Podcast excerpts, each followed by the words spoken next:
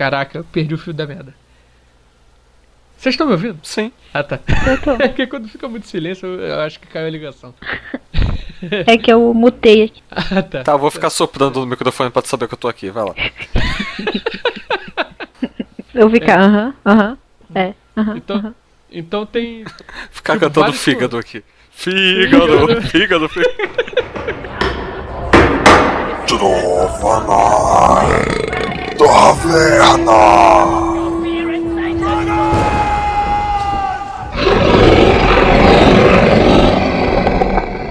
No princípio, não havia nada. Nada além do silêncio de trevas sem fim. Mas o Criador soprou perante o grande vazio e sussurrou.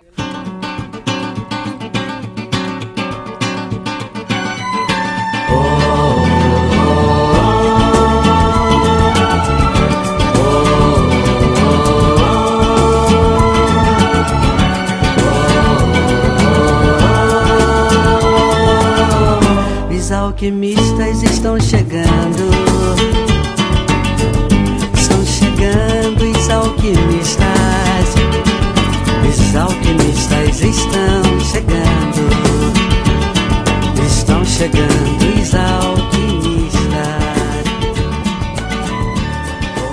Saudações aventureiros e bem-vindos à taverna. Aqui quem fala é Bruno Ribeiro, paladino, e hoje uno minha voz a dos deuses para falar que se você puder permanecer sempre no presente, então será um homem feliz. Olha que frase bonita, né? Paulo Coelho em seu livro O Alquimista. Para esta side quest, estou aqui com meu amigo Rafael Henrique, o Mago. Os que se encontram na miséria não se desesperem, porque conseguiremos um dia transformar o metal mais comum em ouro. Nem esmoreçam os velhos e doentes. Em breve bastará um pouco do nosso elixir da longa vida para lhes devolver a juventude e o vigor. Tudo isso será possível quando descobrirmos a pedra filosofal. Esta substância miraculosa capaz de provocar toda sorte de transformações. Você vai dar os créditos pra essa frase ou foda-se? Vai ser Eu não plágio? sei, tá no site aí que eu peguei pra fazer a pauta, tá aí. O autor que se, um cara aí. se apresente. se vira. Apresente-se ou a gente põe os créditos aí na- no balcão da taverna. E para completar esta quest, estou aqui com Thais Souza, a nossa alquimista. Sou eu e eu tenho certeza absoluta que o rei Midas tinha pedras no rim. Caraca! Eu sei que foi difícil essa, mas gente. Eu esperava essa do áudio, não de você. ok, né? Ai, Desculpa, eu pensei nela a semana inteira. Ah, tá ótimo.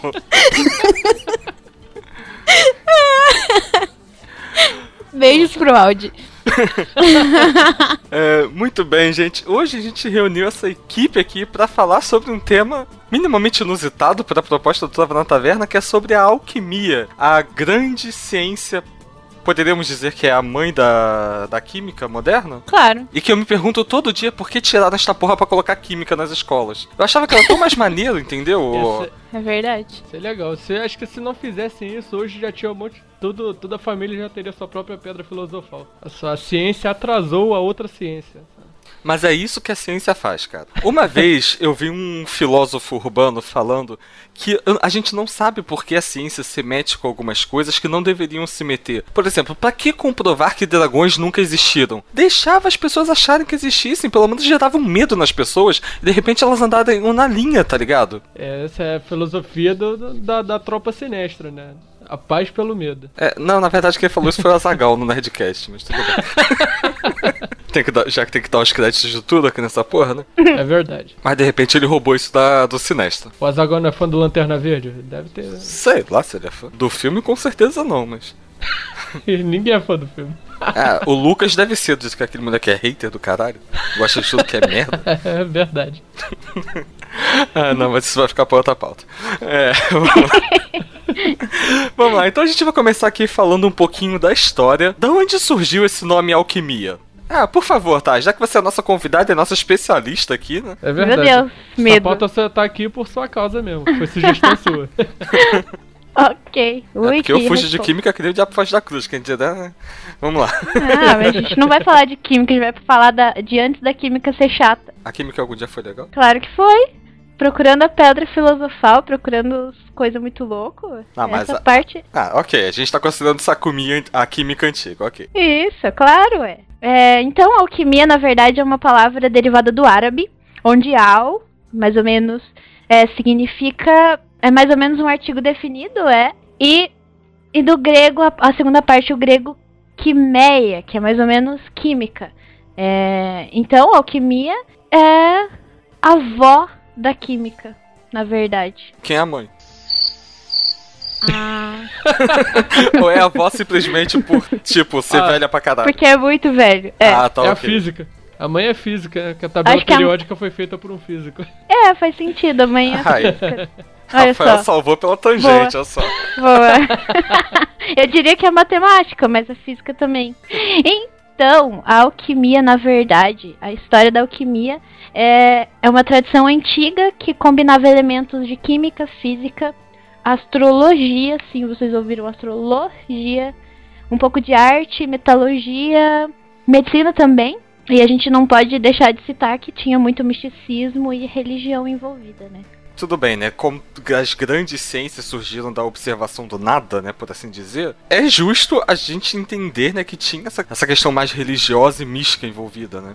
É que, na, Exatamente. na verdade, eh, se você for pensar, você que entende de história mais, muito mais do que eu, Bruno, se você for pensar, é muito do que a gente é, sabe hoje, e é normal a gente saber, muito do conhecimento que a gente tem, domínio hoje em dia, antigamente era uma coisa muito absurda, um- era obscuro, era místico, então qualquer coisa diferente do que a, a igreja, qualquer coisa diferente do que a religião ditava, a religião maioritária ditava, já era considerado místico demais e fora da casinha demais, né? Uhum.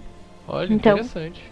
Claro que uns caras tentando descobrir como funcionam as coisas, tentando descobrir o que, que vai acontecer se eu misturar esse líquido e esse, é muito fora da casinha. É, meu Deus, tá indo pro inferno, vamos fazer uma inquisição. Então, Mas aí eles não tinham um viés é, por trás disso, tentando se respaldar pela ciência? Ou a ciência também era, mesmo com esse respaldo científico de alguma forma, eles eram vistos como. Porque assim, a visão que eu tenho hoje do alquimista é uma coisa muito romantizada, principalmente pela literatura né, de fantasia medieval. Que é aquele cara que vai combinar elementos pra fazer poções e magias de fato. É tipo, o, é um mago, só que a nível mais estudioso, né? É, o mago seria uma coisa mais prática, o alquimista é o mais teórico. É, então, assim, eu tenho que uma visão totalmente deturpada mesmo, culpa, parte disso de Fullmetal Alchemist, tá? é que a gente tem que pensar que na época em que ah, existiam os alquimistas, o que era ciência nessa época? É matemática? É, as ciências da natureza, né? Matemática, Matemática, física. Não, nem, nem física direito. Era uma coisa mais teórica, uma coisa mais absurda, uma coisa de você pensar e olhar no céu, ver os astros e tentar imaginar o que está acontecendo. Então, a alquimia foi uma das primeiras ciências experimentais. É isso que- o que eu tô querendo dizer é que o método científico de comprovação, de teste, foi surgir muitos anos depois. Então, quem dizia que aquilo não era ciência? Aliás, o que era ciência, o que é ciência hoje em dia não estava sendo, não estava definido ainda. Então a ideia deles era assim, era- eram três objetivos. Um dos objetivos era mudar todos os metais inferiores em ouro. Seria muito genial, né? Pô, ia ser Ah. todo mundo rico. Sair todo Todo mundo gritando, nossa, rica! Ou não, porque o ouro ia desvalorizar pra caralho, né? É, exatamente. Ia virar, ia virar brita. É. E também, o segundo objetivo era obter um elixir da longa vida, que era um remédio que curava todas as doenças e dava vida eterna, né? Só um detalhe. Sim, Voldemort queria muito isso, inclusive. Exatamente. e todos esse- esses dois primeiros objetivos, eles poderiam ser alcançados quando obtessem a pedra filosofal, que era uma substância mística, uma pedra filosofal, tá vendo? Já ouviram isso em algum lugar. Sim. era uma Várias substância referências de pedra filosofal. Muitas, muitas. Então era uma substância mística que fazia os poderes do alquimista serem potencializados. E o terceiro objetivo de um alquimista era criar a vida humana artificial, ou o que eles nomeavam como homúnculos. Homúnculos, né? É, homúnculos. É, eu já ouvi esse termo. É, também em algum anime, que eu não lembro qual. Não era Full Metal? É, também tinha os homúnculos no Fullmetal, né? Que eram acho que sete, se eu não me engano. Eu, eu, achava, eu achava que tu tava sendo sarcástico. Não, realmente. Porque realmente, essa tem no Fullmetal. Eu acho que em X-Holic também tinha os homúnculos. Esse eu nunca vi.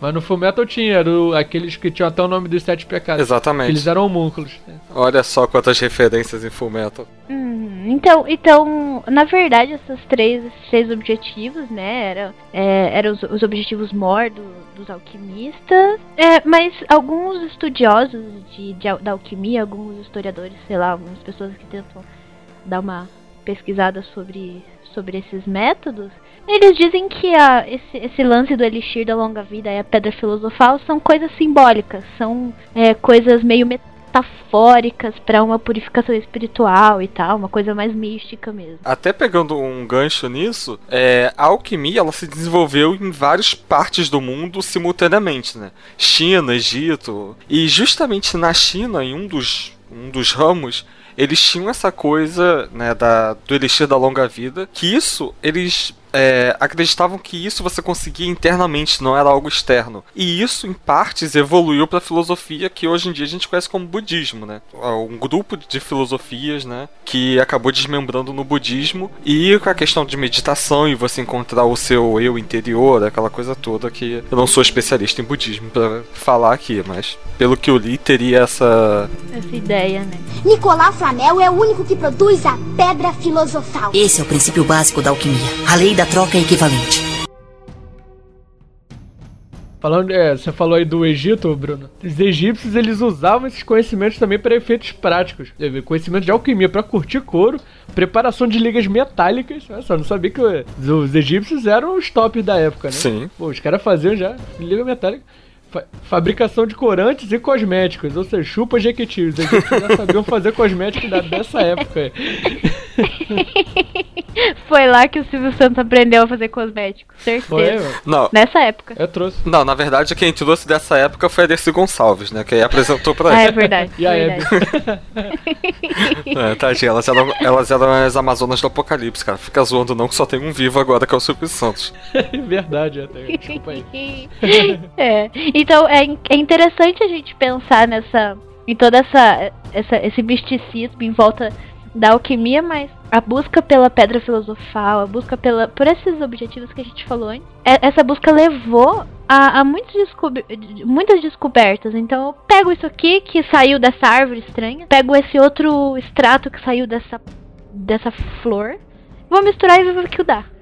Então, várias descobertas surgiram disso, na verdade. Surgiram dessa experimentação totalmente arriscada e bem louca. É, bem empírico, né, o negócio. É você testar e ver o que Exato. acontece, né? É, Vamos ver no que dá. Inclusive, o Rafael tava falando aí do- dos egípcios. Eu lembro de um desenho desses que conta histórias assim bíblicas. É, eu não vou lembrar qual delas exatamente, mas se passa no Egito. E tem uma parte que é até música, que o cara vai mostrando os supostos milagres, né, que acontecem pela força divina. E tem um cara que é tipo um sacerdote ali do do faraó, que ele explica aquilo tudo também, só que utilizando de mistura de elementos e tal. Eu não lembro qual, foi, qual era esse desenho, eu vi quando era criança. Não o príncipe do Egito, Talvez seja. Eu realmente não vou lembrar agora. que é, conta a história de Moisés, só que com. Bem melhor do que a. Record tá fazendo. Bem melhor que a Record tá fazendo, exatamente. ah, eu realmente acho não que vou eu lembrar. que você tá falando. Eu acho. É isso. Eu realmente é, não é o vou único lembrar. desenho que eu lembro que se passa no Egito. Assim, quer dizer, que se passa a maior parte dele no Egito. Né? Que os servos do faraó tentam explicar cientificamente o que, que tá acontecendo com as pragas e tal. É, eu acho que é. Que é uma parte lá que o cara vai mostrar o... os milagres pro faraó, dizendo que aquilo é a intervenção divina. E vai o faraó falando, amigo, tudo isso que você faz eu também consigo fazer e explico aqui como é que, tu- como é que eu tô É. fazendo. Então, se o Deus não É tem poder nenhum perto dos meus deuses, né? No caso, a ciência. É isso mesmo. É isso mesmo. A- o Egito, ele era super desenvolvido, né? Em todos os sentidos, na verdade. Então. É claro, deixou contato com os alienígenas, né? Então, é mole assim. É, sim. Os mesmos que trouxeram a Dercy Gonçalves. Olha só! Pode. Então a gente pode né? supor que a Dercy Gonçalves não morreu, que ela só voltou pra casa. Só voltou Eu pra acho casa. que é. É. Junto com o Michael Jackson, né? Deram as mãos e foram. Agora você agora você imagina ela gritando: Puta que pariu, me descobriram! Pra abduzir a gente. Cara, olha, É. olha só como as coisas são, né, cara? Só descobrimos. Descobrimos, é. o segredo do mundo. É, mas eu acredito pra caralho naquela teoria dos alienígenas do passado, cara. Diga o que quiser, mas enfim. Isso é tema pra outro. Veja aquele cara, Alien. Ah, Porra, aquele Mas- cara é. Eu vou tatuar o rosto dele no peito qualquer dia dele. Ge Georgio São Carlos, né? É, alguma Já coisa. vi o nome desse cara, não sei porquê. Né? É, falar é mais fácil do que Uma pa- escrever. é né? sua paixãozinha, né? Sei. Seu crush. Tô Pô, não, ligado. aquele cara. que Eu não sei nem porque eu não falei dele no Curva de Rio, cara. Aquele cara é bem.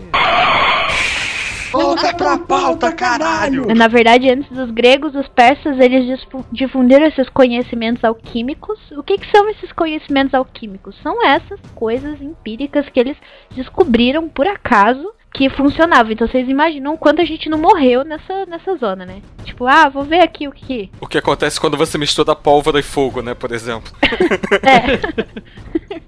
Vamos ver o que acontece. Pff, É, muita gente deve ter morrido nesse processo, mas, né? É, Faz e, parte. gra- e graças ao bom Deus eles não, não descobriram. é, eles não faziam isso com, com elementos radioativos, né? Imagina se, se nessa época eles já faziam, né? Já ia ter um apocalipse nuclear naquela época. Da, da maneira que eles fa faziam experiência. Tá vendo como a alquimia Sim. poderia ter deixado o mundo muito mais interessante? Não, pense que muitos, muitos e muitos anos depois, quando a, a Marie Curie e o Pierre Curie descobriram lá a radioatividade, quando eles descobriram as coisas que brilhavam, eles acharam, hum, que bonito. Ele Eles botava acharam- no bolso, né? Ah, Aí eu vou, É, vou, e vou ver- botar le- mostrar pros meus alunos amanhã. Não, e, e, tipo, não era só isso. Começaram a vender esse tipo de produto. É, na época eles vendiam sabonete com, com rádio e era muito bonito, que brilhava. Imagina, imagina a galera, tipo, passando sabonete com rádio no corpo e achando lindo, maravilhoso. E um quanto de gente não. E eles não morriam Meu. eletrocutados, não? É, eu tava pensando. Eu, eu vi essa chegando de longe. Chegou com a Hornet que passou aí.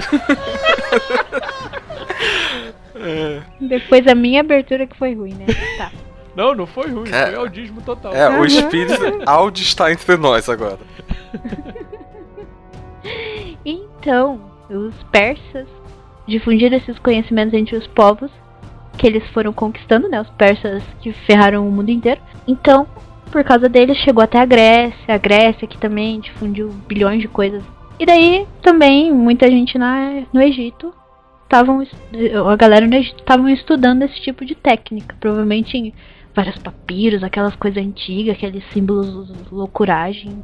Sim, exatamente. O, o principal centro alquimista na, da antiguidade é justamente no Egito, a cidade de Alexandria, né? É, não confundir a Alexandria do Egito com outras Alex 8 mil Alexandrias, que Alexandre, por onde passava, ele deixava uma cidade com o nome dele, né? Nem um pouco narcisista esse cara. Imagina.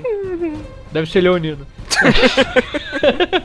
Ai, meu Deus. Ah, com certeza ele referência. Leonino. Como assim deve ser? Com acidente em Hades ainda. A louca Ai. dos signos aí. Nossa, eu sou a menina no- na conversa e não faço ideia do que vocês estão falando, mas tá. Então, é, então ali Alexandria que se deu a fusão das práticas egípcias com as teorias gregas, né? E foram, Hum. que mais tarde foram aprimorados pelos árabes quando dominaram a cidade em 642 depois de Cristo. É, e inclusive, né, puxando o gancho aí, lendo aqui na pauta, que muito magistrosamente Rafael escreveu com o auxílio da TAG. Ah, obrigado. Tipo, é, a gente tem que dar os créditos de tudo aqui hoje, cara. Você não tem não tá. Não é de queijo, é só de batata. Porra, essa daí é uma referência velha, hein? Puta que pariu, cara. Você puxou isso do fundo do baú. Então, e um dos, né, dos maiores alquimistas que se tem notícia é um árabe nascido no Irã chamado Hab- Hab- Brincadeira, é. Alago Rock Bar. Vamos chamar ele de Jajá, tá? Porque Já, já. Já, já! Ah, tá. É, é Jabir alguma coisa, que eu não sei falar esse sobrenome, que é considerado, né, de fato, o pai da química. Uhum. Na Europa ficou conhecido como Geber. É Geber? Geber. Geber. Geber. Com som Geber. aberto, né? Olha só. Isso Olha só como a história conta esse lance do- dos alquimistas. Então, um dos maiores alquimistas é considerado o pai da química. Então, realmente tem essa ligação. A alquimia é, de fato, a o antece- o antecessora da química. Agora eu te faço uma pergunta de cunho existencial. Os Estados Unidos reconhece o pai da química como sendo um árabe? Olha, É, essa capiciosa. né?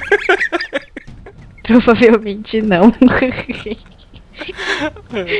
Sei lá, de- os Estados Unidos deve ter uma versão que esse cara tinha uma dupla cidadania, que ele só tava no Irã, mas que na verdade ele era francês com esse nome, tá ligado? Uhum. Mohammed, sei lá o Sempre que. tem. Sempre tem. E, enfim, a, e a chegada dos árabes à Espanha, né? Que os árabes se expandiram por todo o mundo, né? Ali pelo século VIII. Né, e foi um avanço para a alquimia pelos mesmos motivos, né, da mesma forma que Alexandre foi levando o conhecimento, os árabes né, trouxeram de volta um pequeno um século e meio depois né, de diferença, onde nas universidades mouras em Córdoba, Barcelona e Toledo ajudaram a difundir os conhecimentos da alquimia por toda a Europa. Então, de repente, para os Estados Unidos, eles só consideram essa parte aqui, tá ligado? Não, eu É acho que é. verdade. Fo- Uhum. Foda-se o árabe. O negócio são, são os espanhóis. É, o único árabe que eles devem ter algum conhecimento, além dos terroristas, né? Que já deve ser o Borat, cara. Porque de resto. Eles ignoram total. então, os séculos XV e XVI, eles são considerados a idade de ouro da alquimia, onde muita, muita gente que estudava e se dedicava às, às práticas e à melhoria de técnicas, eles foram surgindo nessa época mesmo.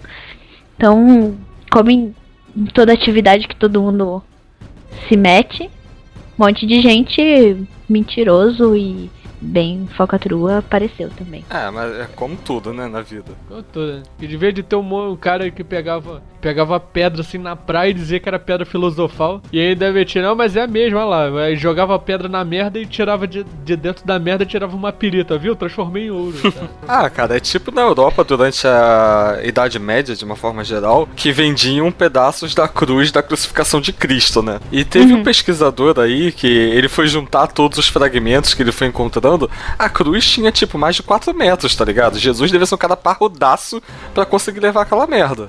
Olhando por esse lado. É, uma coisa que todo mundo se interessa, uma coisa que todo mundo tá estudando. Pô, né? o brasileiro fazendo Rue BR em todo mundo.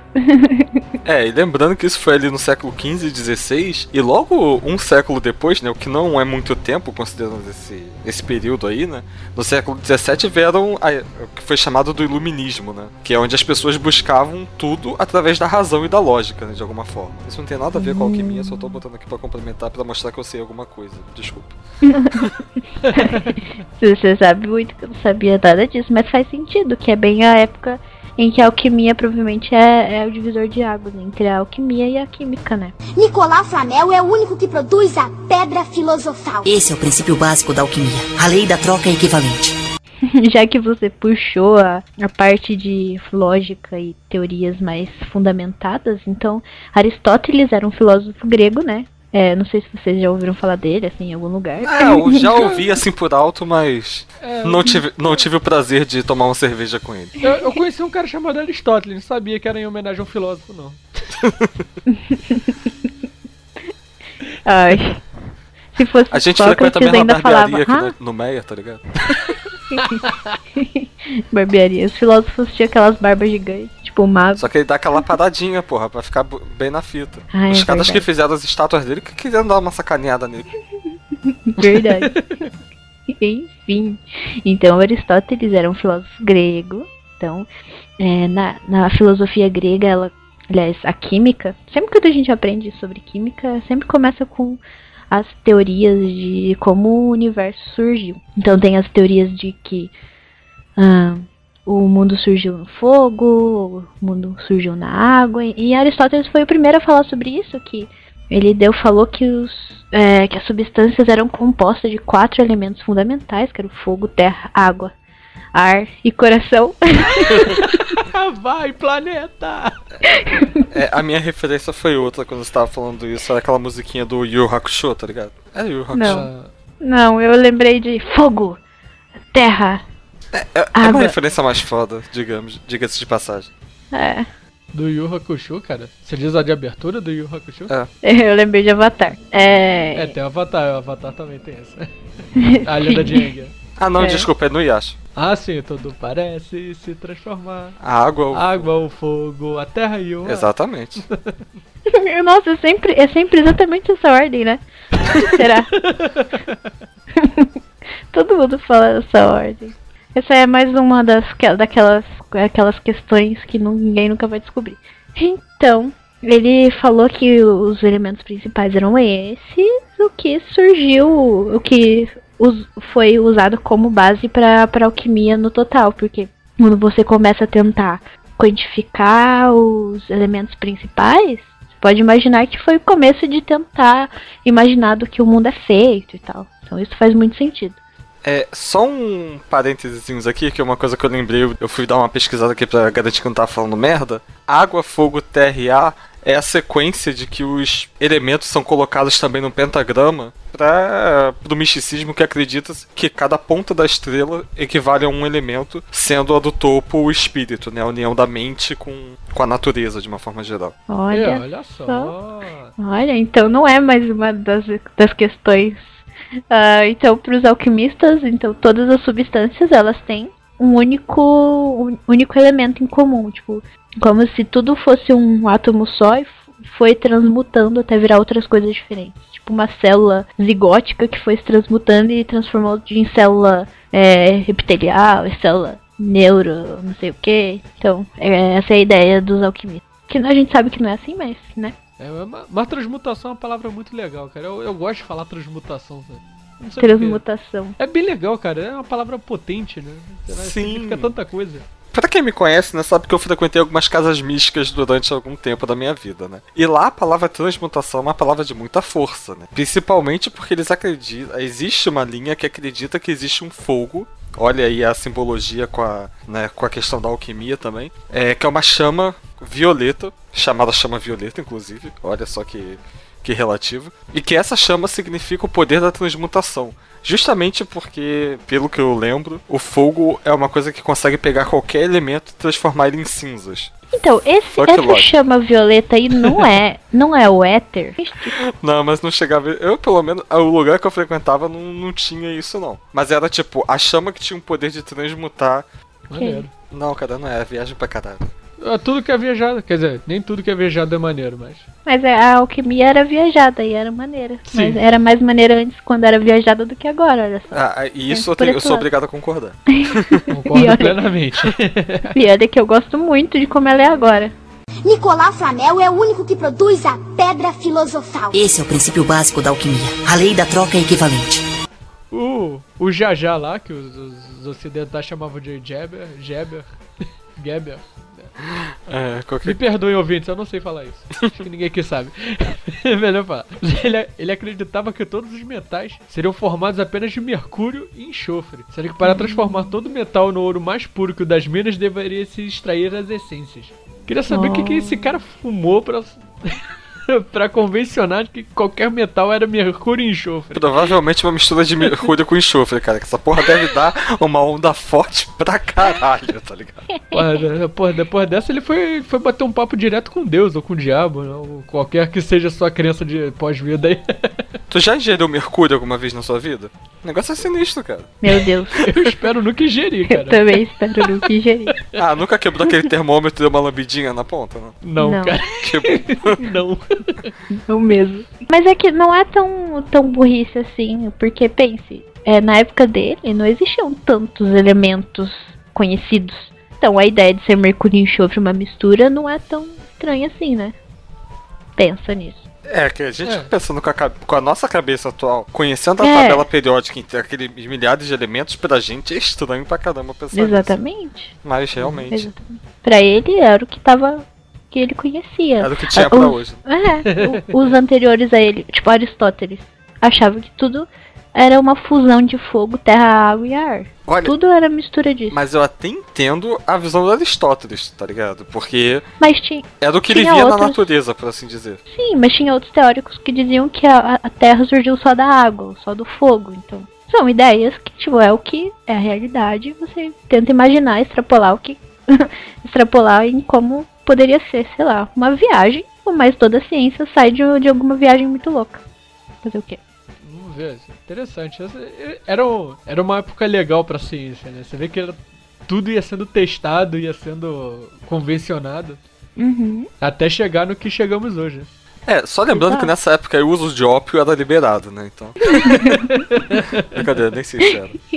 Foi bem nessa época que eles testaram, tipo, umas plantas muito estranhas. Tipo, hum, esse cheiro aqui deve ser legal, vamos tomar o, É, né? o chá disso. Hum, O pentagrama chá tem cinco pontas, a planta também tem, né? Deve ser.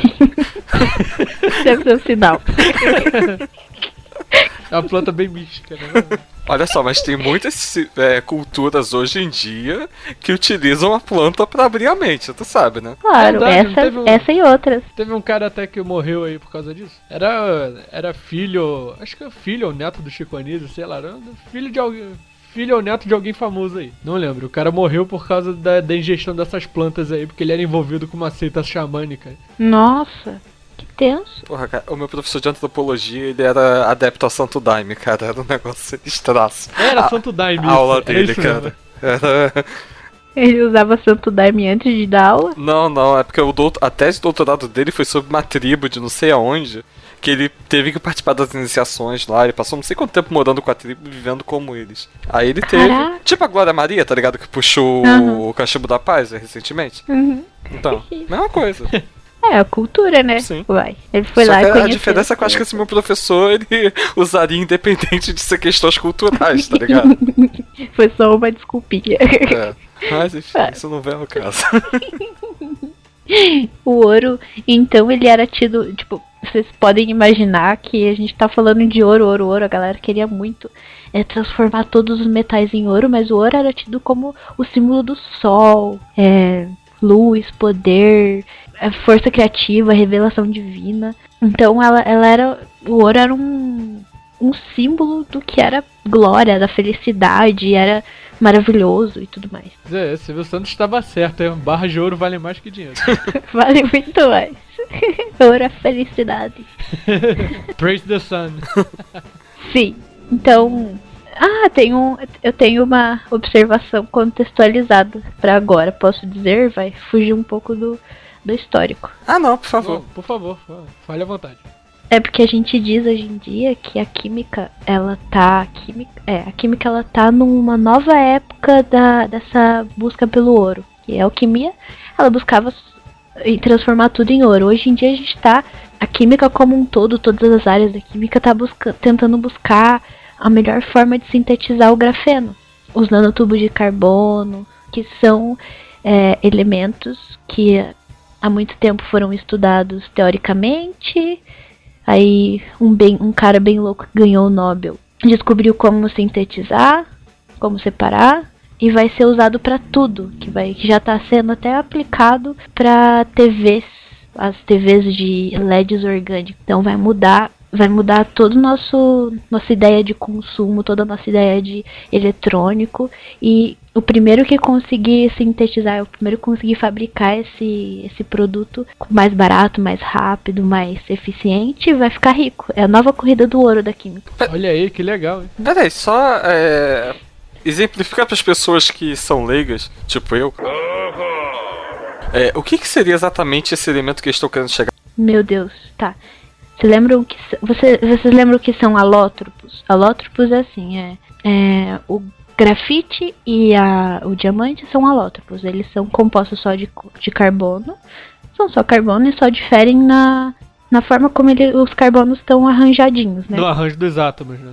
No caso Uhum. do diamante, ele, ele é. Ele é, o carbono é exposto a altas pressões e altas temperaturas durante muitos anos e ele se or- organiza naquela forma que é o diamante. né?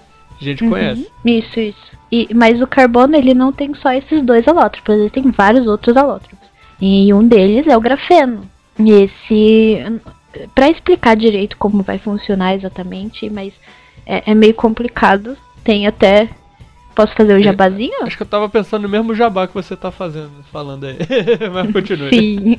O ACC fez um, um episódio sobre o grafeno bem massa, explicando é, como o grafeno vai mudar o mundo. Assim. É um produto, um alótropo do carbono, que conduz muita energia e que vai ah, vai mudar a nossa. Tudo que a gente fabrica hoje em dia de silício, são nossos computadores, nossos smartphones, as telas, os cristais líquidos, eles são, serão substituídos por esse grafeno, que é muito mais eficiente, que é, conduz melhor, que armazena melhor a energia e essas coisas. E ele, ele é extremamente maleável, né? Já viu um, um- Tipo uma tela de celular experimental que fizeram de grafeno. Tipo, tu dobra lá no meio assim e não fica nenhuma marca nela. E ela não se Uhum. quebra.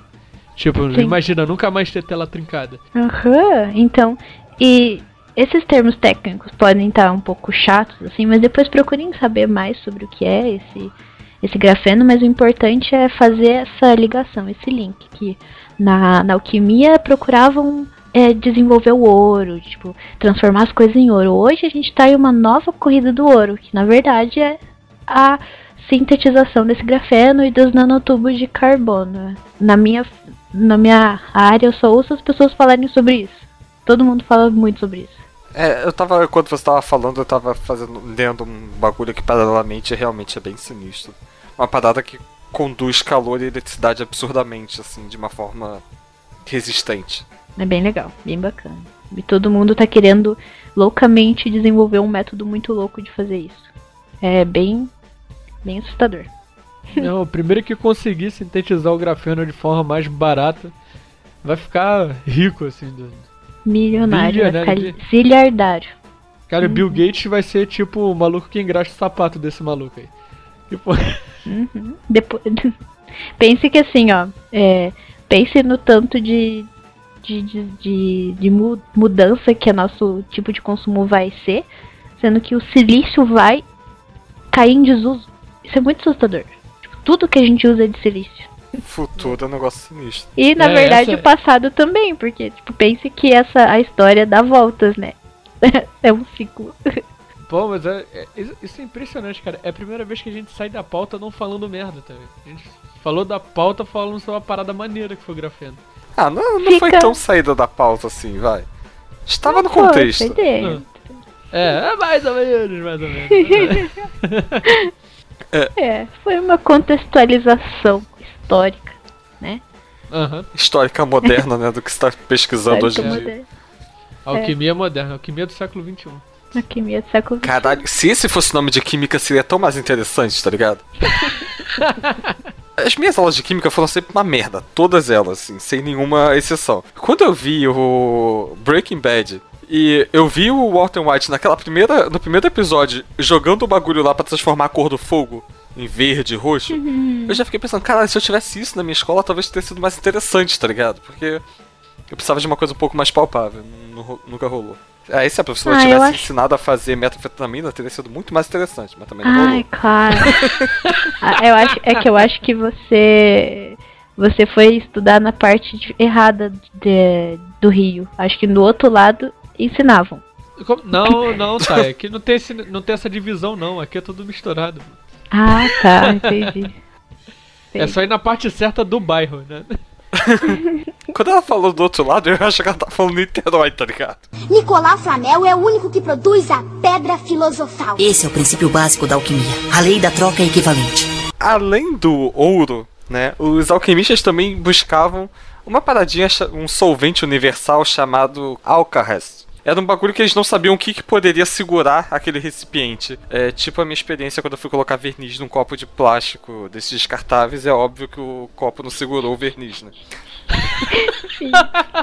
Aí quando eu percebi, eu caguei o chão todo, mas tá, tá bonito. Vivendo e aprendendo.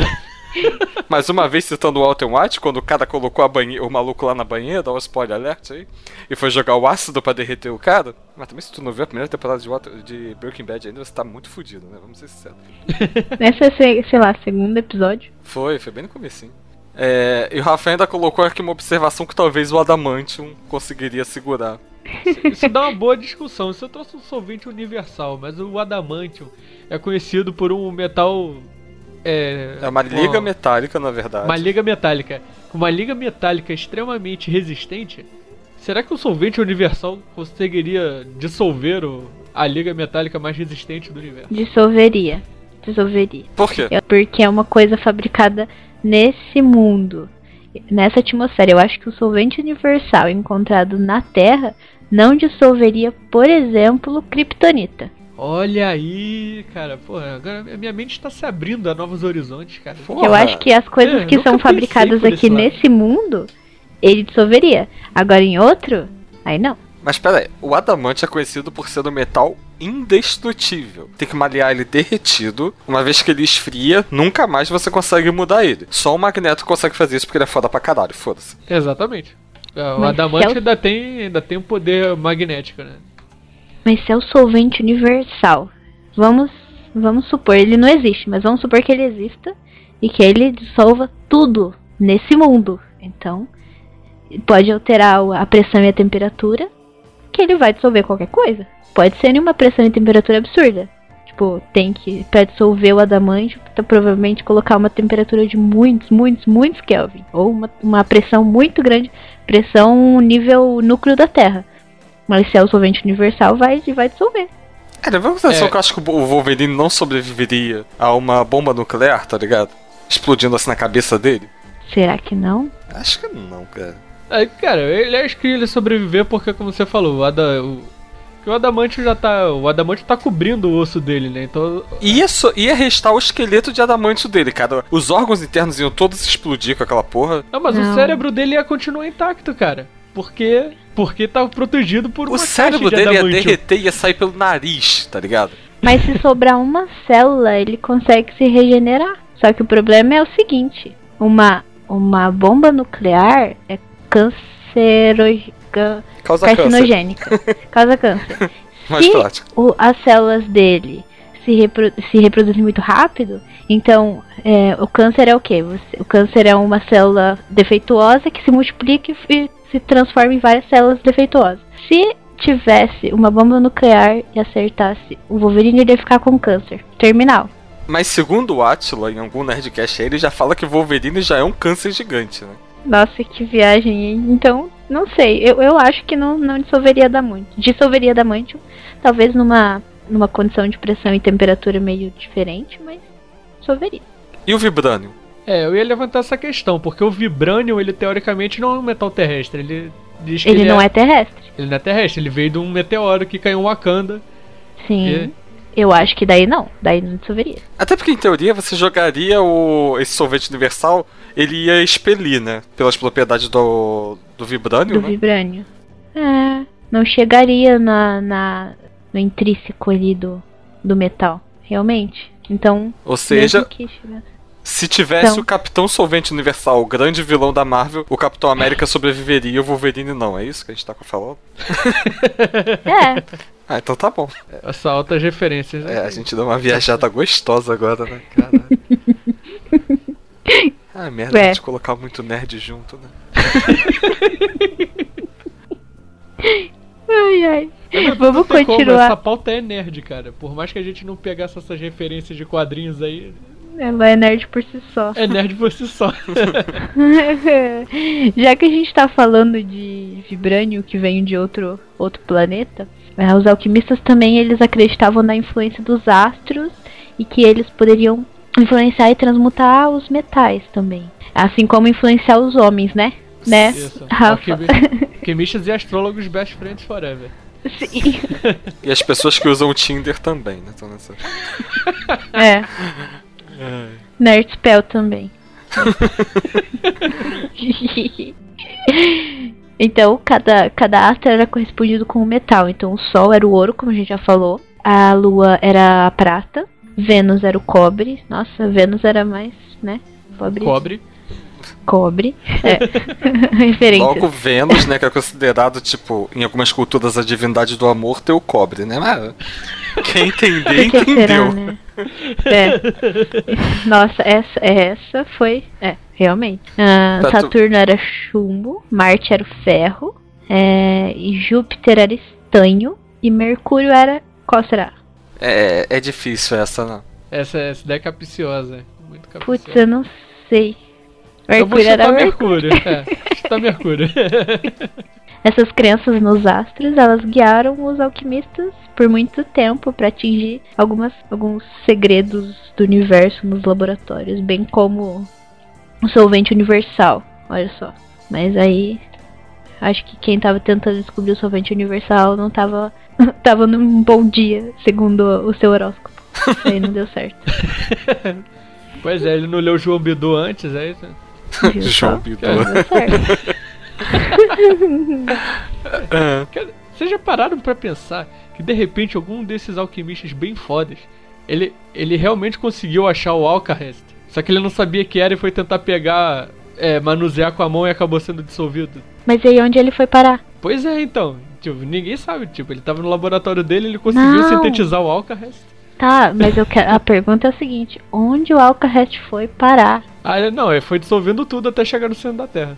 Então E dá aí? pra ter um mega buraco no centro da Terra em algum lugar do mundo, né, cara?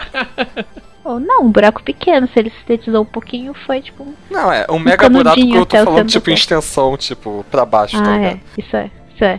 Mas ia parar no centro, será? Ia, né? Que ia. Isso é, de repente, é o Condição nu- núcleo de da. Terra deve estar com 0,0100001% de, de Alcahest lá. Ou então, Então, chegou em algum momento, em algum lençol freático, qualquer porra do gênero, essa porra tá dissolvida na água, cara. É verdade. Por isso que veio aquela, aquele mito de que é água solvente universal. Olha aí. Olha aí, tá vendo, rapaz? Meu Deus, olha só, porque a água tem 10 na menos 2114% de, de Alcahest. Acabei de ver. Está, está aí o tempo todo. É isso aí. Só você não viu, eu já dizia a Pete. Descobrir o, o universo. Que referência merda, né? Nossa, Essa foi, muito a bem. gente tá com umas referências tão boas, aí você chega com pitch. Eu vou puxar depois na edição todas as referências legais que eu puxei. Mas, mas e- e é assim que é o ser humano, cara. Você faz de- um milhão de coisas boas e ninguém lembra. Tu faz uma coisa ruim, tu vai lembrar disso pelo resto da vida. Pois é, né? Que deprê isso. Hum. Sua lua é em câncer? Não, isso é a filosofia daquele maluco do. Rafael, me ajuda aí, tu sabe do que eu tô falando. Dr. God. O- Ah, sim, o Dr. Gore. Mas era do Lion Man? Não, acho que era outra coisa. Dr. Gore era do. Meu objetivo é a conquista. É, conquista, eu sabia que terminava com isso, só que tava vindo na cabeça justiça. Eu, porra, não, o objetivo dele não pode ser isso, ele era o vilão, caralho. Ele era vilão do Spectrum. Isso, então. Ele falava um bagulho desse também, que era melhor morrer e ser lembrado como vilão por toda a eternidade do que ser um. se redimir em algum momento e ser esquecido pela. E isso é outra coisa que, no, que o Bruce Dickinson fala no show do Iron Maiden do Rock in Rio de 2001, antes de começar a música The Evil That Man Do. Ele fala, eu já vou falar traduzir que eu tô com preguiça de, de puxar a pronúncia de inglês. Depois eu que tô puxando referência a merda. O cara veio com Iron Maiden, mas vai lá. Não, Iron Maiden é foda, nem vem. Iron Maiden é foda. a bondade que os homens fazem é, são enterradas com seus ossos, mas a maldade que, o, que os homens fazem permanece. Hum, Iron Maiden só seria foda se passasse uma pedra filosofal por ele e virasse Gold Maiden. Nossa! Tá. Desculpa, foi, foi tenso, né? Fazia tempo Vocês, também. entend- Vocês entenderam a parada do Rei Midas? Entenderam, né? Sim. Claro. Cara, Pra quem não entendeu aí, os ouvintes, Rei Midas é um, perso um personagem do, da mitologia grega, que era um rei que tudo que ele tocava, ele foi amaldiçoado e tudo que ele tocava virava ouro. Isso me lembra Austin Powers. E o membro de ouro. Olha só. Nicolau Flamel é o único que produz a pedra filosofal. Esse é o princípio básico da alquimia. A lei da troca equivalente. Então, e os alquimistas, né, eles tinham os locais de trabalho, seus laboratórios, que eram vastos salões escuros com mesas cobertas de tubos, filtros, funis, retorta, retortas? Que porra é essa? retortas. Não sei o que é retorta também. Também não sei, mas tirando essa retorta, não tem. É, não tem muita diferença dos laboratórios das universidades públicas, não. São salões Não. bem escuros. A retorta é Com aquele mesas. balãozinho que tem tipo um biquinho, tá ligado? Ih, caraca. Ué? O nome disso é retorta? Não. Não, não pode ser. Sério? Segundo o Google. É verdade, caraca. Eu sempre vi esse balãozinho, só que eu nunca parei pra pensar no nome dele. Acho que é usado pra destilação aqui. Rafael, só que se você não sabe, é porque realmente o curso de engenharia química da tá, tá de parabéns, hein? Tá de parabéns mesmo. Mas a gente não Mas é usava. que parece. É que, pelo que eu tô vendo aqui, é por isso que a gente não conhece. É um equipamento muito old, assim, ninguém mais usa isso. É. Tipo, destilação tem um destilador que separa quantos é, líquidos eu quiser. Então, realmente é uma parada muito old. Uma É, coisa da alquimia, não da química. É, e, e nesses laboratórios, né, voltando aqui então, é, ao centro da sala se encontrava uma grande estufa repleta de recipientes com formatos esquisitos, cheios de substâncias fedorentas. É, mais uma vez, não é muito diferente dos laboratórios. De que de orgânica, principalmente, que é uma zona. Porra, laboratório e de química orgânica é, parece um curral mesmo. É. É, eu não saberia. O máximo que eu entrei foi no laboratório de anatomia, o cheiro de formol já era o suficiente pra me deixar bolado. É. É, e também muitas estantes nas paredes com frascos hermeticamente fechados, com rótulos com os peculiares nomes das substâncias, como por exemplo, a lua vermelha, Aquiles de cobre, asterita. Eu gostei desse nome Asterita, cara. Eu gostei, não sei porquê. Sei lá, cara, Porque me lembra. Asterix, É isso que eu ia falar. E por sinal tá. Asterix e Obelix. Eu ia sair da pauta, mas deixa, não vou sair. Não, vai acrescentar em porra nenhuma aqui. Se bem que Asterix tinha poção lá, né? Então, de repente. Tinha poção, olha aí. Tinha um Tinha. alquimista Ah. lá. O druida lá era um alquimista. Sim, os É, druidas, de fato, eles eram meio alquimistas, né? Se parar pra pensar. Essa- exatamente. Tá. Aquiles de cobre também é interessante, né, cara? Mas, é- mas a parada de você ver essa uma merda no calcanhar, né? Você devia dar um peteleco e desmentar a porra toda. Pois é, né? Referências. Ah, se é pra gente puxar referência em cada nome, a Lua Vermelha tem aquele filme merda lá da Sandra Bullock, tá ligado? Quando a lua ficava vermelha era porque é o dia de fazer o feitiço lá. É, esse filme eu realmente não vou. É um tem um fenômeno da astronomia que tem.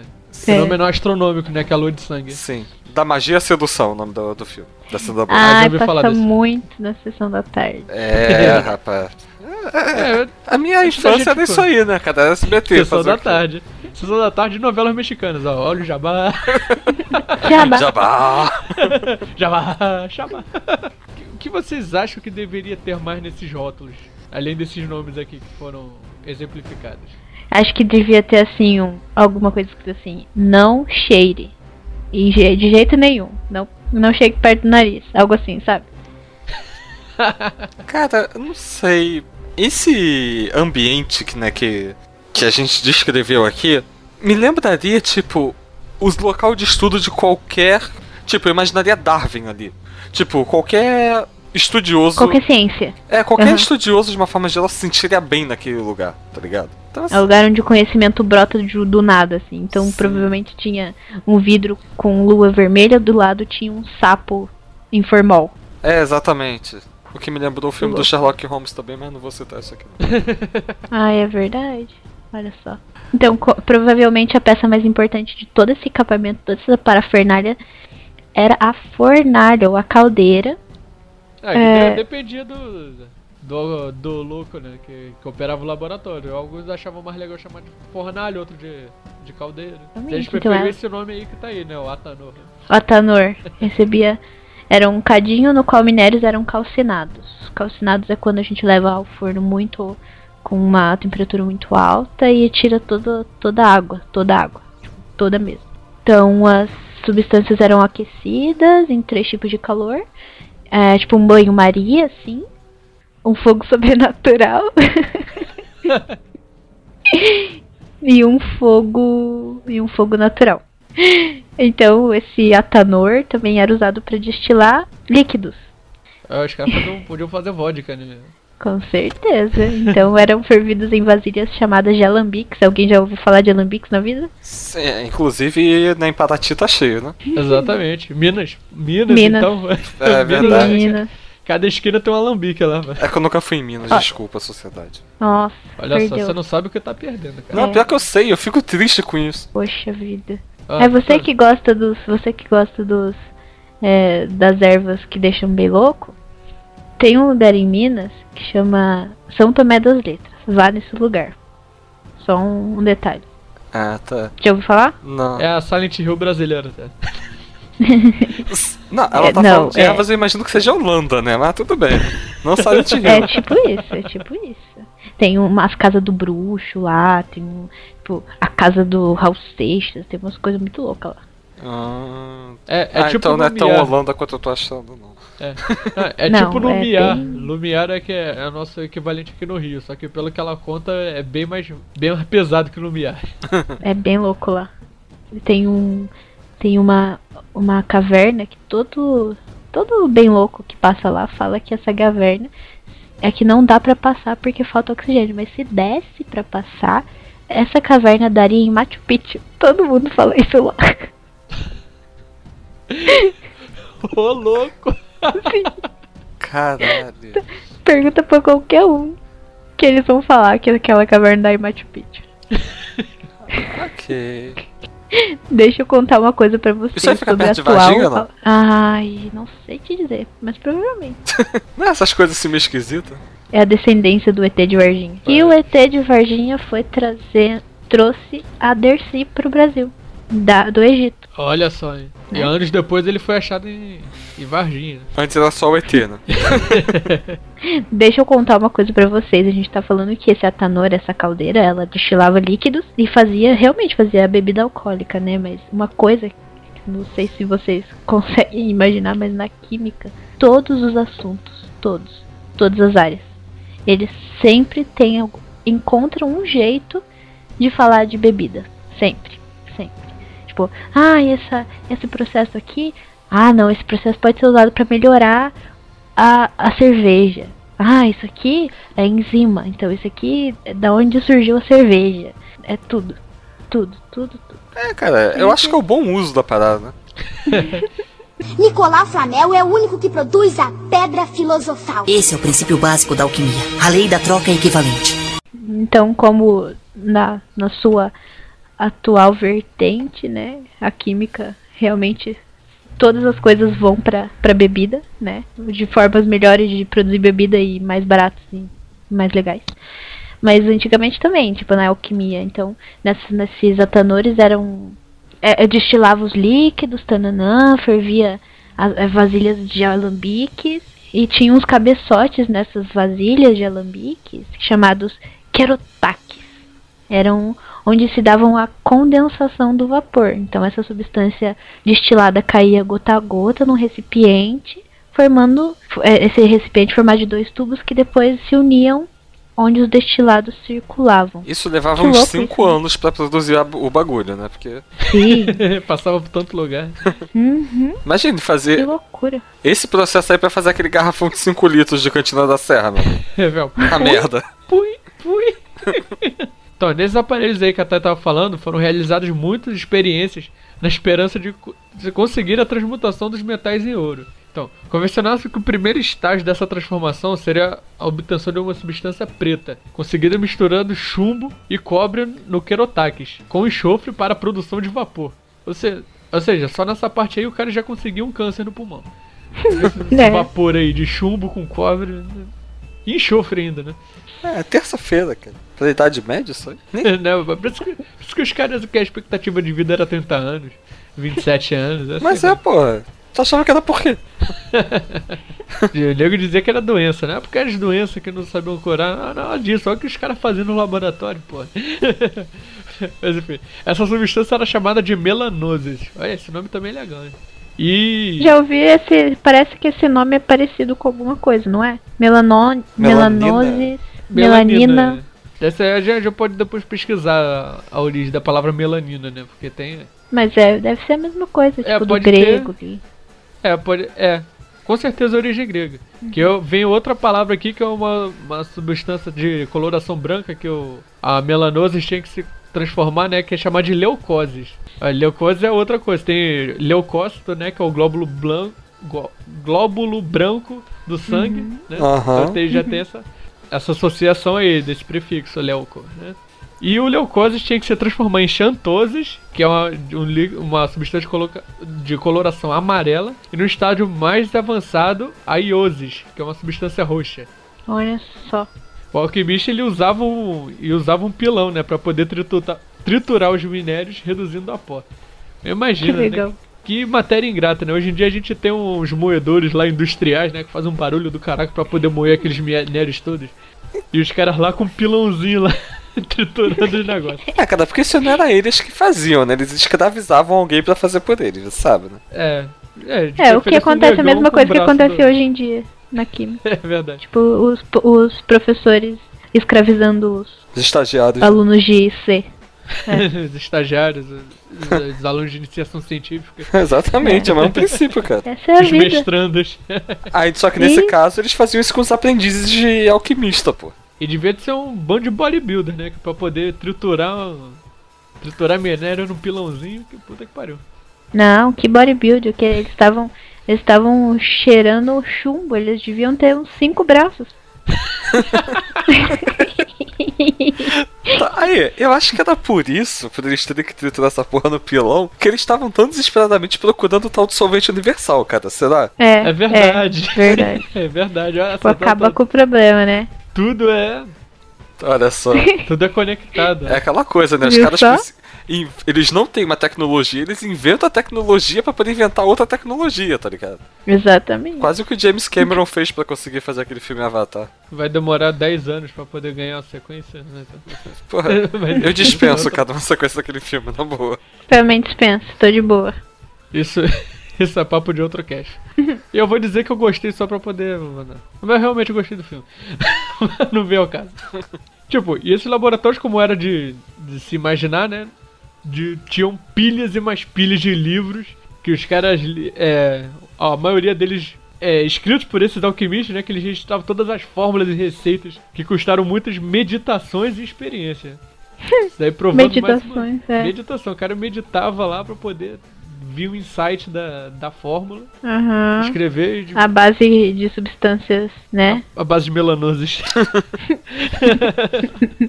Exatamente. Nicolau Flamel é o único que produz a pedra filosofal. Esse é o princípio básico da alquimia, a lei da troca equivalente. Aí você falou que queria adicionar na pauta, acabou que você não deu tempo de falar de simbologia na alquimia. Você tem. Quer falar alguma Ah. coisa sobre isso? Eu queria, queria falar só sobre sobre um símbolo da alquimia, que eu acho muito legal, que pra mim é o mais legal. Se um dia eu fizer uma tatuagem, eu vou fazer esse símbolo porque eu acho muito bacana, que é a Ouroboros, que é uma cobra em círculo assim que ela engole o próprio rabo. Já viram? Aham. Isso é Tá, bem, né? bem conhecido.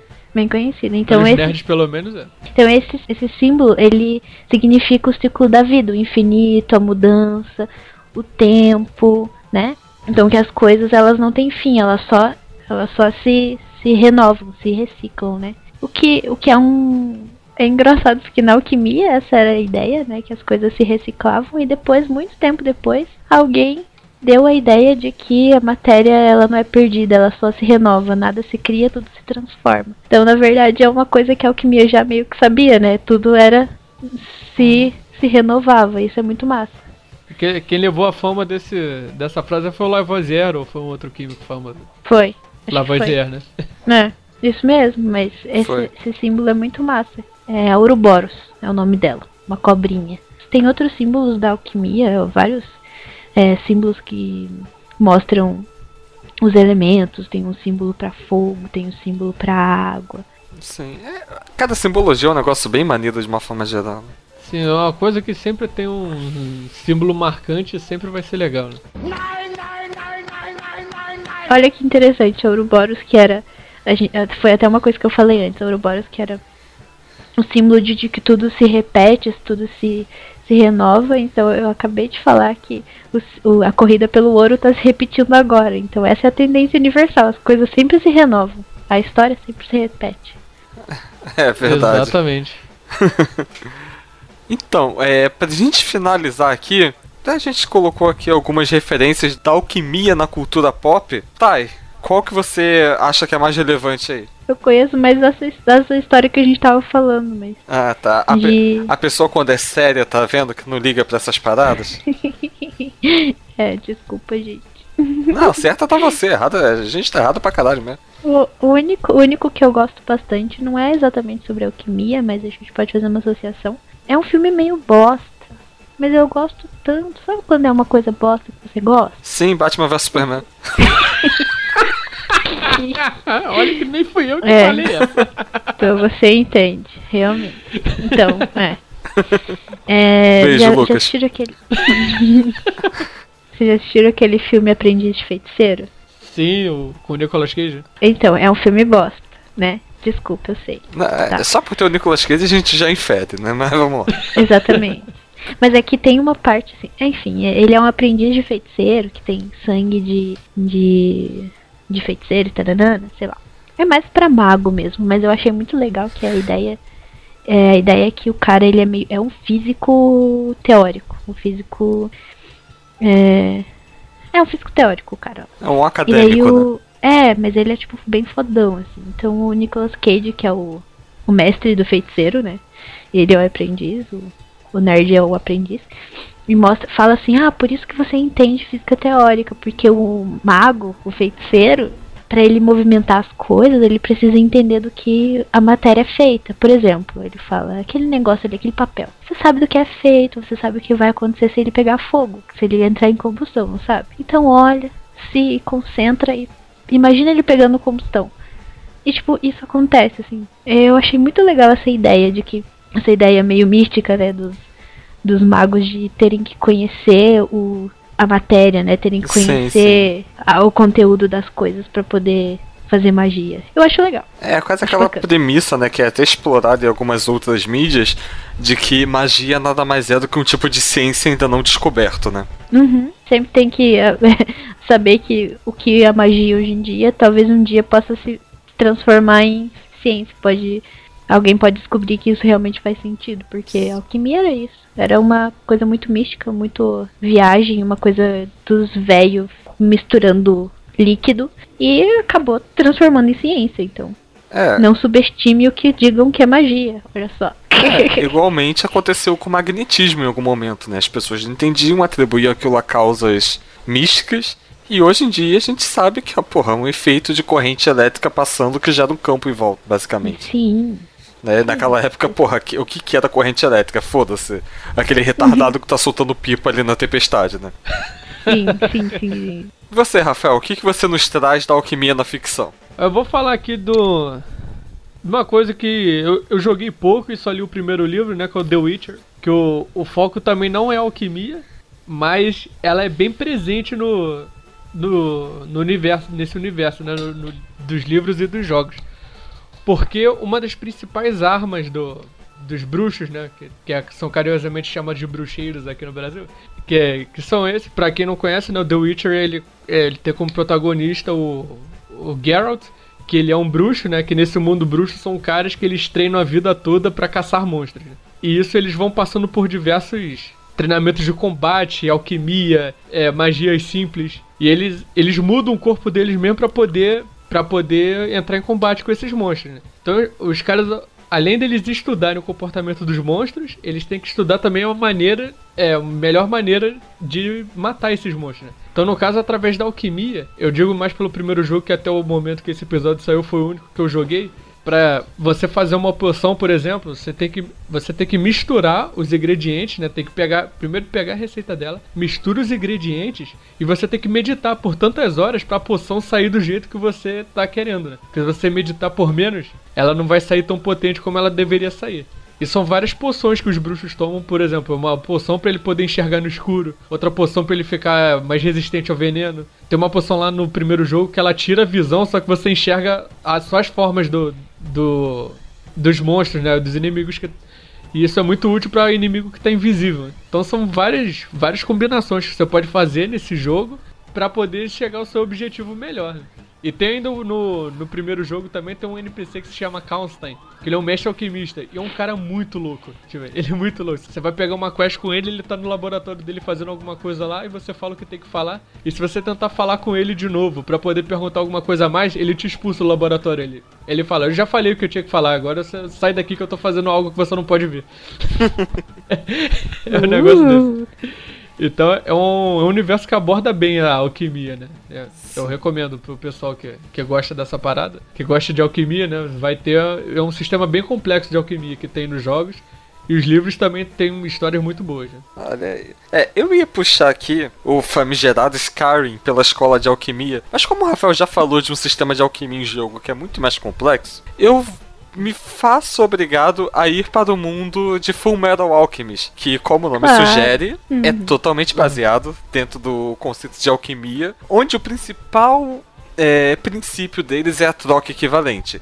Qualquer coisa que você faça, você tem que é, entregar no nível de energia similar. E o personagem principal descobre isso da pior forma possível. Quando ele tenta, se não me engano, trazer a mãe dele de volta à vida. Aham, ele e o irmão tentam fazer a transmutação humana, né? Que é uma técnica proibida. É, e ele, ele estuda lá e vê que o corpo humano é composto não sei por quanto de carbono, é, e vai e junta todos esses elementos e tenta criar um corpo, né, fazendo de certa forma um homúnculo, né, como a gente comentou lá no começo. E o o negócio dá muito errado e o irmão dele cai pra fora da existência, ele perde o braço.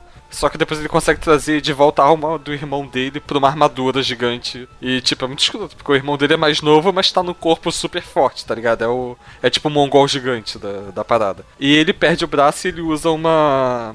um braço metálico, né? A partir daí. O que se torna apelão pra caralho, porque ele consegue transmutar o braço e transformar aquela porra numa espada. Basicamente, né? Sai uma lâmina. E, tipo, ele se torna um alquimista foda pra caralho e o anime vai se desenvolvendo em cima dele. Eu não lembro exatamente onde ele queria chegar, porque eu parei naquele episódio Filha da puta da Quimera. Sim, eu falei isso de propósito pra trazer sentimentos negativos na vida de Pois é, vocês cara. agora. Vai tomar no meio do seu cu. Vai tomar no meio do seu cu. É. E pra quem não sabe, né, o Fullmetal Alchemist Vai tiveram. tomar no meio do seu cobre. Cobre. Cobre. Exatamente. É, o Fullmetal Alchemist tiveram duas versões, né? Uma de 2009 e uma de 2003. Nas duas tem um episódio da Quimera, podem ver felizes, tá? A propósito. É, eu- tipo, o anime de 2003 já não é pra você assistir, cara. Esquece que aquilo existe. Pior que eu acho que eu só vi o de Essa- 2003, cara. Mas, mas você, por acaso, você ouvinte que nunca viu Fullmetal Alchemist e gosta muito de anime e, e quer ver, não, quero ver as duas versões, fique sabendo que você vai ter Bad Feels em dois, duas vezes, porque eles botaram... eles seguiram, eles botaram esse episódio duas vezes. É, é, é um episódio que faz você dividir se você vai continuar ou não assistindo animes pro resto da sua vida, entendeu? Eu admito que eu quase desisti. Eu desisti, de fato. Eu acho que eu vi os dois ou três episódios depois disso. Mas é bem interessante. Eu lembro até de um episódio que eu lembro com muito carinho. Ele transmuta uma pilha de carvão pra ouro, tá ligado? Utilizando moedas de ouro de fato na composição da alquimia da parada. E, pô, isso se desenvolve de uma forma muito maneira, né? Que eu não vou contar aqui porque eu não lembro exatamente, não quero dar spoilers também. Mas é uma recomendação interessante.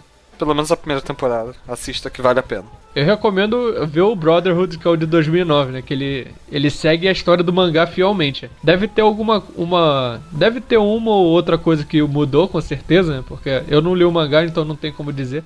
Mas o pessoal. Meus amigos mesmo que viram, que, que leram o mangá, falam que ele segue bastante a história do mangá. É, e no anime, né, a eles buscam também a Pedra Filosofal, se não me engano. Só que a Pedra Filosofal é uma parada que, tipo, permite você fazer qualquer transmutação sem utilizar a lei da troca equivalente. Então você se torna um cara OP pra caralho, por assim dizer.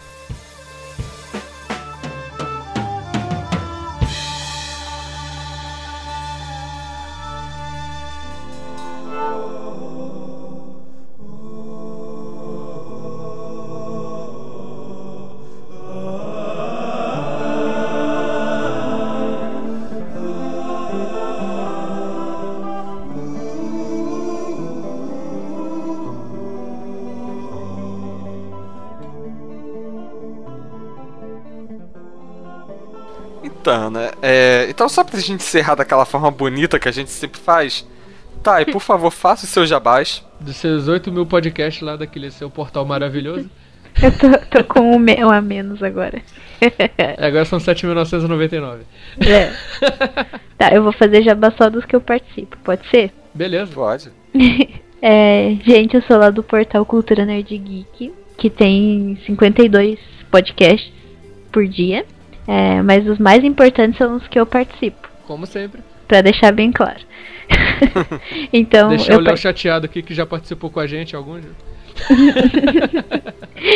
Ai, mas é, eu vou, mas é que, o, que eu, um dos dois que eu participo é do Léo, então ele vai ficar feliz. É, eu, eu participo de dois podcasts quinzenais que saem quarta-feira, então toda semana tem um episódio comigo. Então, o primeiro podcast é um podcast sobre música, que o Rafa já participou algumas vezes, né, Rafa? Exatamente. É, que é o Fermata Podcast. A gente fala sobre música. Eu não sou música, eu não canto, eu não toco nem campainha, mas a gente fala sobre música de uma forma assim, só para ouvintes e não vá com preconceito de que a gente vai falar sobre técnicas e não. É só, a gente só vai falar sobre música e, e é isso aí.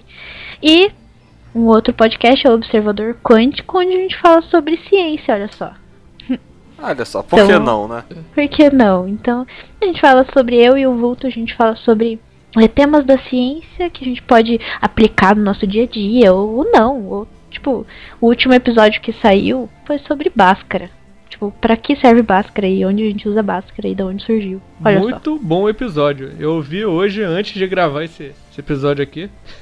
Olha só. E, E eu foi, gostei bastante. foi esse que eu gravei sob influência de vinho. Ô. Olha só. Muito vinho e grapa. Mas tudo bem. Nossa, grapa mesmo. Cara, teu fígado deve estar tendo uma revolução agora. Nossa.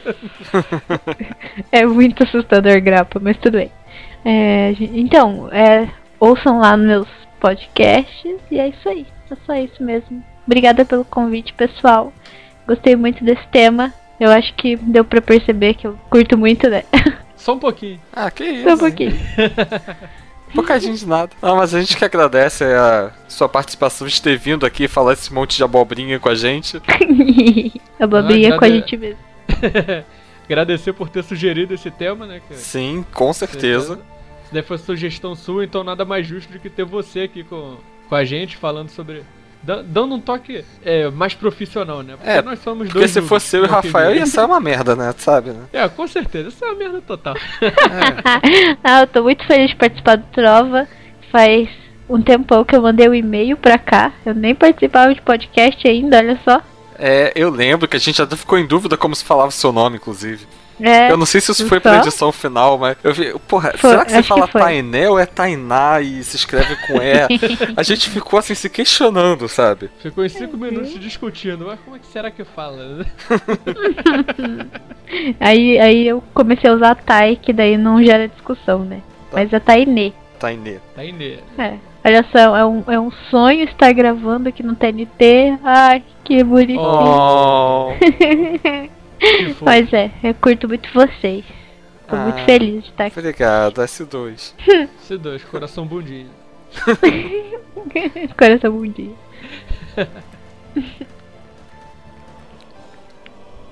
Ok? Ok, aquele silêncio Então constrangedor assim. agora. Pensando o que falar pra encerrar o episódio. Então fica assim. É, né? Aquela coisa, não tenta consertar que pode estragar mais, né?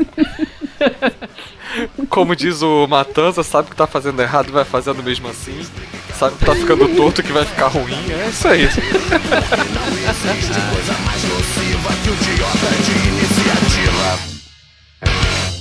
Sabe que tá fazendo errado e vai fazendo mesmo assim. Sabe que tá ficando torto e que vai ficar ruim. Sabe que vai ficar por isso e todo compromisso pode deixar de lado. É mesmo um desafortunado quem acha muito engraçado fazer tudo errado. Eu, Então. eu, eu dei uma pesquisada aqui no Wikipedia também rapidinho. Que- isso, isso vai acabar sendo cena pós-crédito, olha só. Cena pós-crédito, olha só, a gente já falando. Só que não é Marvel, não. Enfim. Não, não é. É áudio pós-crédito. Não, eu, eu fui de sacanagem ver, ver se tinha uma data certa do nascimento do, de Alexandre o Grande, cara. E é estimado que ele nasceu entre 20, em 20 ou 21 de julho. Ou seja, por um dia, por um ou dois dias a mais ele não foi de leão. Ele era canceriano. Mas qual a implicância com o leão, assim? Só pra. Não, eu adoro pessoas de leão, cara. Mas, é, porque, mas elas são muito narcisistas. Isso é verdade. Minha mãe é leonina, ela é narcisista pra caralho. Eu sei, cara. Namorei com três leoninas na minha vida. É, olha só. Ah, merda, né? Ai, cara. Enfim, continuando. Essas referências. Então, água, fogo, terra e ar, né? coração. Qual o próximo tópico? Geber. É do Geber. Ou Geber. Geber. É que Geber parece Geber. Jeba, daí eu tenho. É, eu pensei a mesma coisa. Você tem a mente poluída é uma merda. Droga. Cause I'm TNT, I'm dynamite.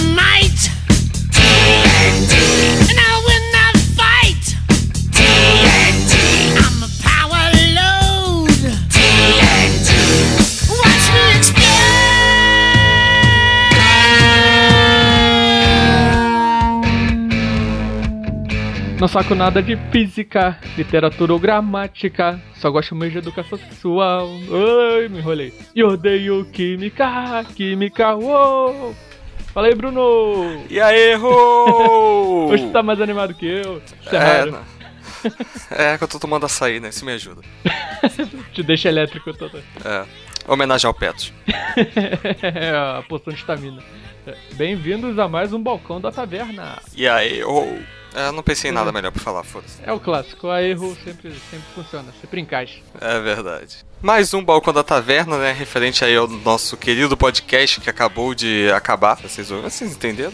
Onde eu quis chegar com a lógica? Se vocês estão escutando isso separadamente, está errado. Vocês não baixaram no nosso site www.outraguilda.com. Se você baixou em outro lugar fora os agregadores, não é um lugar oficial. Ele pode ter baixado também no nosso site, como você acabou de falar, o www.outraguilda.com. Por que não? Exatamente. Ele pode ter ouvido online também no nosso site, que por acaso é o www.outraguilda.com. Eu Vou ficar que nem aquele cara da TechPix falando toda hora o nome do, do produto. da TechPix. Não, brincadeira. E também pelo nosso site www.outraguilda.com você pode acessar a nossa página no Facebook, que é Outra Guilda, E também temos o nosso Twitter. Que é arroba Outra Guilda. E se a pessoa quiser vir participar desse querido balcão e tomar uma cerveja com a gente? Aí é só mandar um e-mail para tnt.outraguilda.com. Excelente! Hoje a gente tá que tá aqui, né?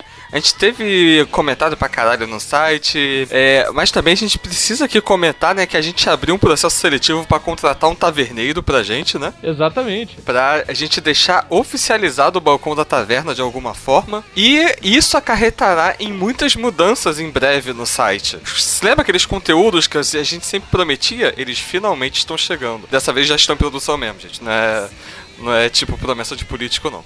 Não, é, apesar de ser ano de eleição, não é promessa de político. Desde que o taverneiro chegou aqui, botou ordem na casa, tá mandando em todo mundo. Como não podemos esquecer, né, de falar para os nossos ouvintes darem lá a nota pra gente no iTunes, né, aquelas cinco estrelas, deixar um comentário. Aproveitando isso, né, a gente queria mandar aqui as lembranças para o nosso amigo Léo, lá do Cultura Nerd Geek. E pra Thaís Braz também, que nos deram cinco estrelinhas e comentaram. É do Los Chicos, é, esqueci de falar. E aí, então, muito obrigado e sigam o exemplo dele, gente.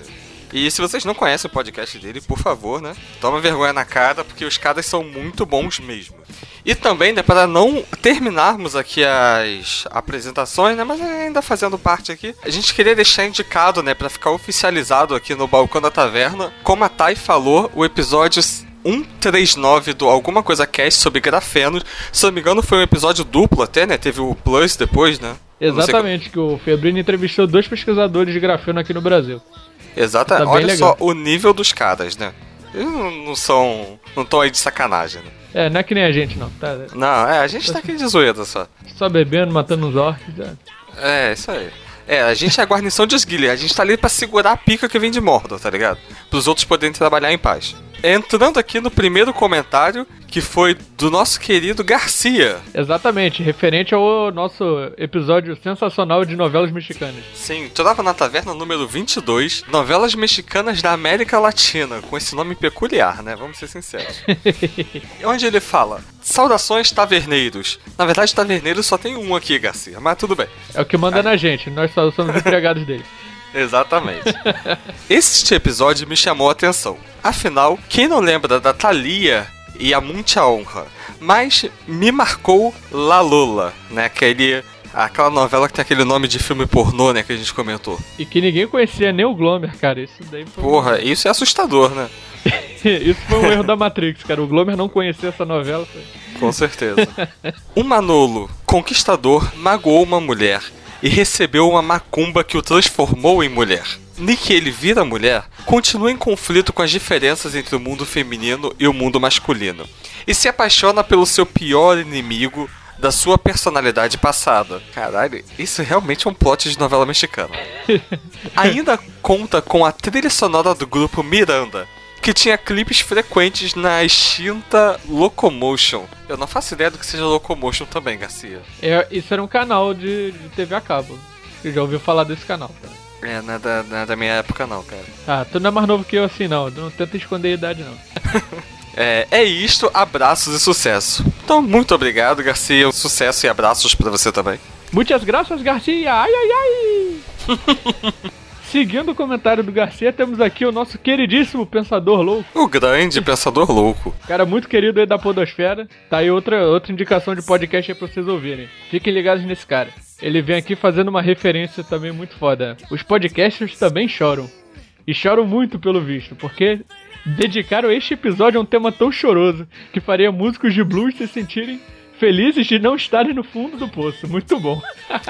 É, é, ele faz jus a esse nome de Pensador Louco, né? Apesar de eu não ter acompanhado, pelo menos sóbrio, nenhuma dessas novelas, por mais que um ou 25 episódios, sei reconhecer a arte que é contar a mesma trama exata há décadas, com pouca diferença entre cada uma, e ainda assim manter uma audiência fiel com seus canais de lacrimais convidativos. Muito bom. Muito bom. E a, audi a audiência fiel, pode ver que é sempre a sua avó, a sua sogra. Uhum. que gosta, né? Encerrando aqui, muito bom podcast. Estava esperando que fizesse uma menção a Pedro Escamoso, minha favorita no quesito bizarrice, e não me decepcionaram. Parabéns a todos e que o mundo continue gerando mais Gua Guadalupes e Juan Carlos de la Vega. Abração. Oito fecha parênteses. Oito fecha parênteses. Muito obrigado pelo, pelo comentário, Pensador Louco. Um abração pra você também. E dando continuidade, como não poderia faltar, Petros Davi, por que não, né? Por que não? Esse balcão não é completo se não tiver um recadinho dele. É verdade. Olá, amigos do Trava da Taverna, tudo bem? Tudo ótimo com a gente, Petros, e com você? Sobre o episódio, achei que ficou divertido, apesar de não ter nenhuma familiaridade com o tema. Nunca assisti uma única novela mexicana sequer e nem minha mãe. Ó, a mãe dele tá, tá indo num caminho interessante da vida. Mas aí talvez a mãe dele assista novelas da Record, que é tão ruim quanto. Não, ele completa que, que ela só assiste de noite e todas elas da Globo. É verdade. Já que ela assiste apenas a novelas à noite e todas elas da Globo. Bem, bem observado. Era melhor ver as mexicanas. Era melhor ver o filme do Pelé. Isso também. É uma pena que a maioria delas seja apenas cópias de clichês e outras fórmulas de histórias já conhecidas pelas redes de televisão mexicana. Acho que pensam naquele velho ditado: em time que se ganha não se mexe. Fazer o que, né?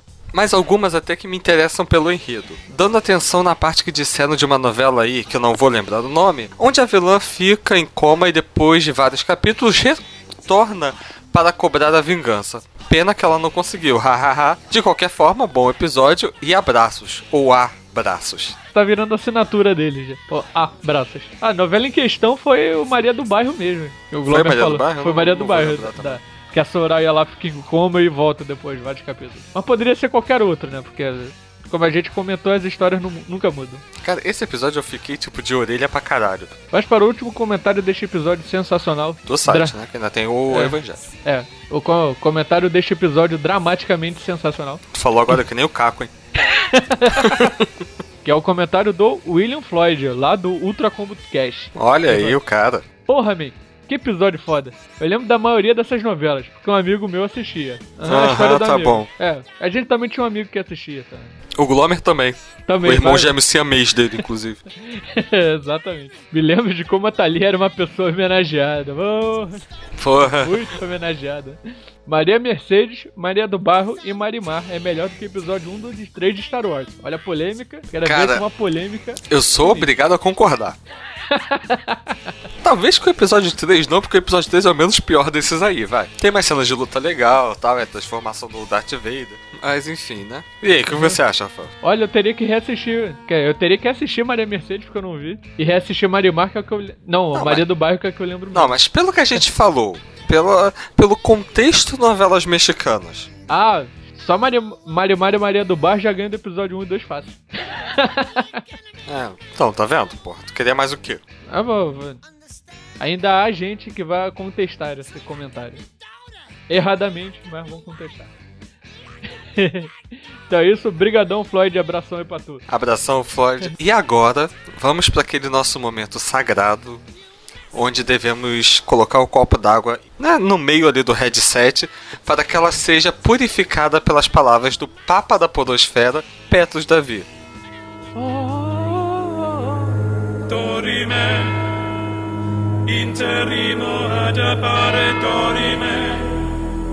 Ameno, ameno. Versículo 14, Animes Parte 2.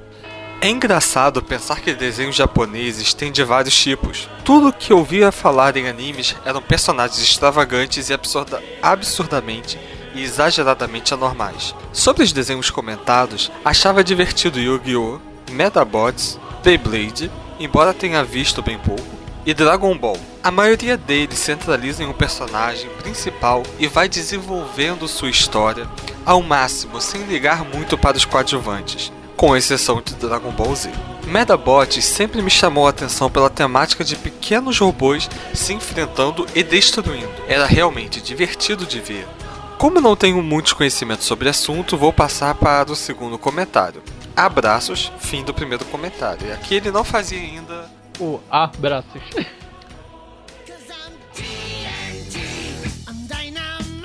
Então, é isso? É isso. E mais uma vez, aquele momento que a gente não sabe como terminar o programa, a gente tem que resolver aí a isso. gente, a gente nunca pensa, "Ah, vamos pensar numa maneira de terminar o programa. E ninguém nunca Ouvintes, pensa. o que, que você sugere pra gente? Pois é, sugira e vamos levar em consideração mesmo. Contrário do. Contrário De outros do, podcasts aí? de outros podcasts? Brincadeira, mas digam, qual- qual- qual que você acha que seria uma maneira legal de encerrar esse podcast tão épico como o nosso? A gente podia terminar sempre com uma pergunta pros ouvintes, né? É uma boa, né? Pra ser respondida no próximo episódio. É, a gente já copiou o Jovem Nerd em tudo, mesmo porque a gente não copiou o Nerd Office, né?